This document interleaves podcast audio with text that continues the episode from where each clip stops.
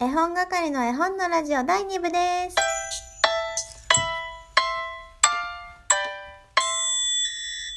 実はですね、この第2部3回目の収録となります。本気でなんか今日ね、うまく喋れなくって、この第3部、第3部じゃないや、第3回目の収録でうまくいきますようにと最初に宣誓していこおこうと思います。それではですね、えー第2部はこのコーナーからスタートです。絵本係と愉快な仲間でお話を作ろうのコーナーです。えー皆さんからね、いろいろ出してもらった案を今自前のホワイトボードに書き出しました。4歳の男の子の冒険、主人公の家の近くに森、えーアイコン、私の絵本係のアイコンのお家が舞台。で、どんぐり、どんぐりはね、私が出しました。どんぐりの話をね、ちょうどしていたので、どんぐりでどうかなと思って。で、これね、3回目の収録って言ったので、1回目はね、こう書きながらだったんですよ。で、2回目は、あの、お話を作りながら喋っていて。で、今、書きもしたし、お話ももう作ってあるので、あの、なんだろうね。ちょっとリアリティというか新鮮味がないですが、ちょっとその辺ごご了承くださいね。えー、ドラングリが出てくるので、季節は秋ですね。で、男の子は、そのお家にね、森の近くのお家に引っ越してきたばっかりです。で、引っ越してきて、まあ、家族はね、引っ越しの片付けとかいろいろしていて、まあ自分の部屋ができて、2階の窓からこう森を見てるんですね。ぼーっと見てたら、そこに女の子がトコトコトコっと入っていきました。で、森の中、子供一人で入っていいんだと思ってね、男の子は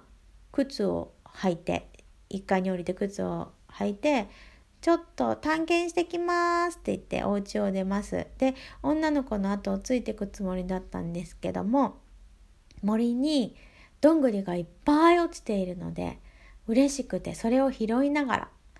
こう進んでいったんですね。でもう女の子のことは見失っててしまっていて、まあ、ただどんぐりに夢中になって時間が経つのも忘れてこう夢中で拾い進めていったら目の前に絵本係のアイコンのようなお家が出てきました。で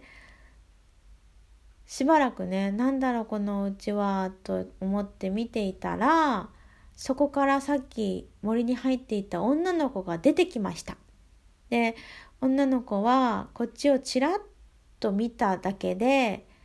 行ってしまいました。で男の子はまあちょっと日も暮れてきたしそろそろ僕も帰ろうと思って女の子の後ろをね歩いてついて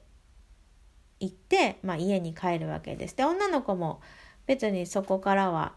振り向きもせず話しかけることもなくどんどんどんどん進んでっちゃうから、まあ、女の子はそのうちに視界からいなくなっちゃうんですけどで男の子はお家に帰りました。でなんだかね家族には言っちゃいけないような気がして今日その森で見たことと家のこととかね女の子のこととかは何も言わずに、えー夜一人ベッドの中で思い返していたんですね。で男の子は「よし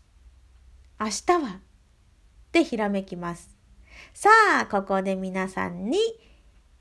お願いしましょうか。男の子はその夜明日何しようと思いついたんでしょうか何か素敵なアイディア。まあ素敵じゃなくてもね素敵でもどっちでもいいです。案外その自分が素敵じゃないって思ってたものって他人にとってはね思いもつかないようなものとかだったりするのでちょっとひらめいたらとにかくとにかく送ってみてください。その夜男の子は明日何しようと思ったのか。他にもねその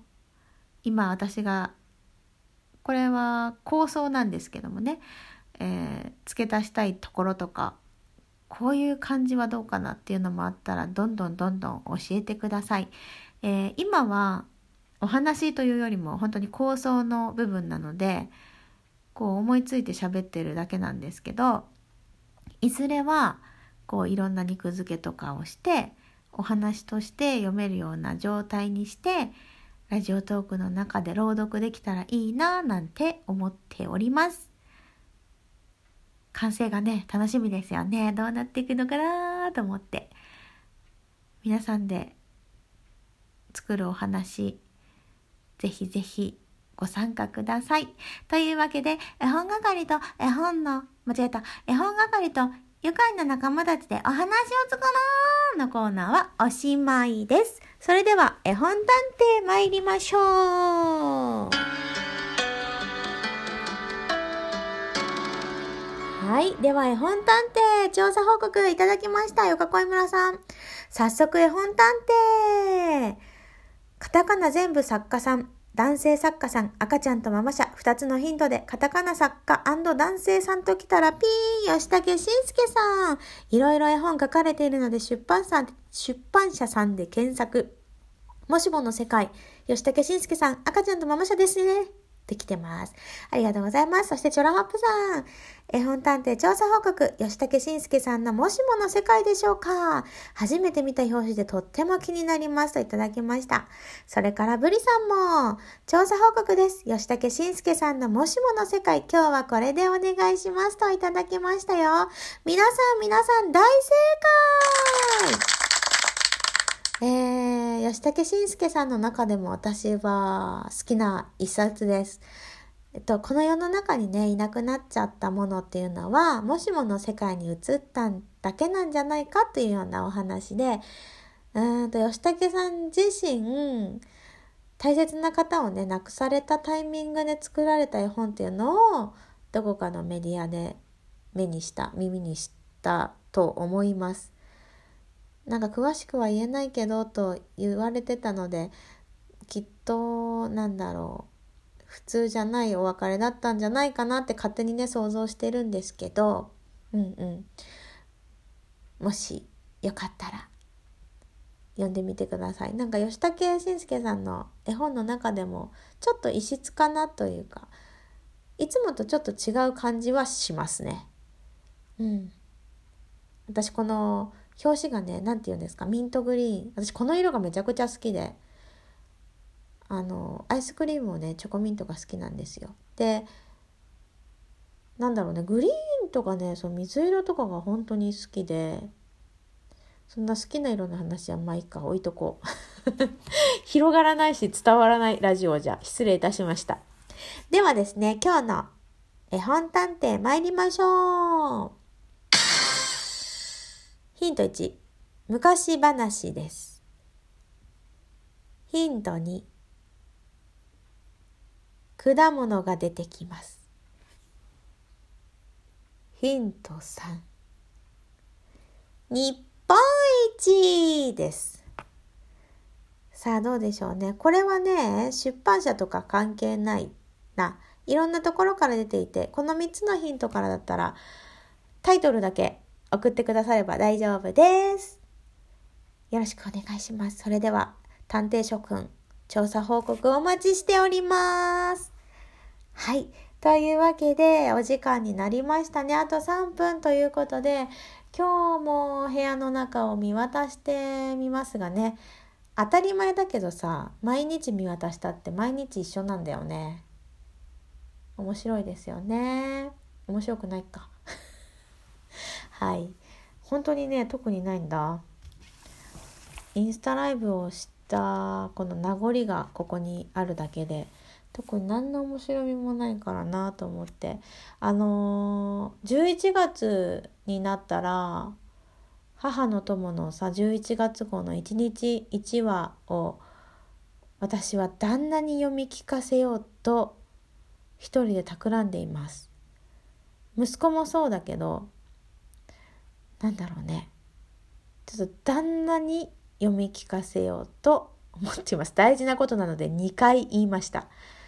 勝手にねなんかひらめいちゃったんですよ別に何がしたいかとかじゃなくてあーなんでしょうねな何だろうかわからないその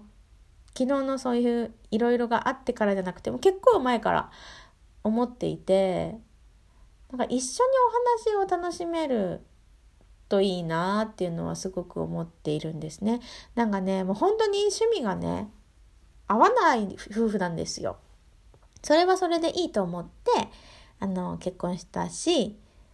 まあ実際ねお互いのいろんな趣味が知れて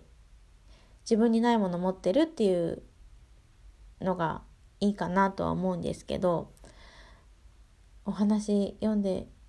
みるなんか私なりのチャレンジでありますなかなかないよね 奥さんが旦那さんに絵本読み聞かせるって ちょっと楽しみもうここでね言ってしまったのでやりきるぞと思って今夜協力体制を要請したいと思いますそれでは皆さんこんな変なカミングアウトで締めさせていただきますが、また明日も聞いてね。というわけで、本係の絵本のラジオでした。ありがとうございます。